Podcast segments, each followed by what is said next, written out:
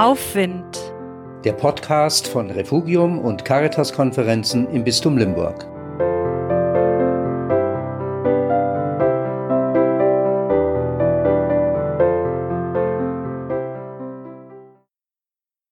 Ein Plädoyer für die Muße. Frei werden vom Leistungsdruck. Frei werden vom Räderwerk der Zeit. Frei werden von eigenen und fremden Erwartungen. Kein Ziel vor Augen haben, kein Ergebnis ansteuern, keinen Zweck erfüllen. Einfach aus dem Fenster schauen.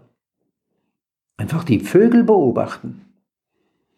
Einfach eine Tasse Tee trinken. Einfach so, ohne schlechtes Gewissen,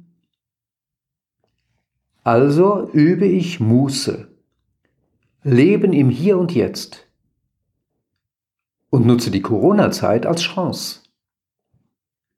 In ihr muss ich mich nicht entschuldigen, dass ich Zeit habe. Es geht ja allen so. Und so versuche ich, das Nichtstun umzudeuten, es zur Muße werden zu lassen. Fröhlich im Augenblick zu bleiben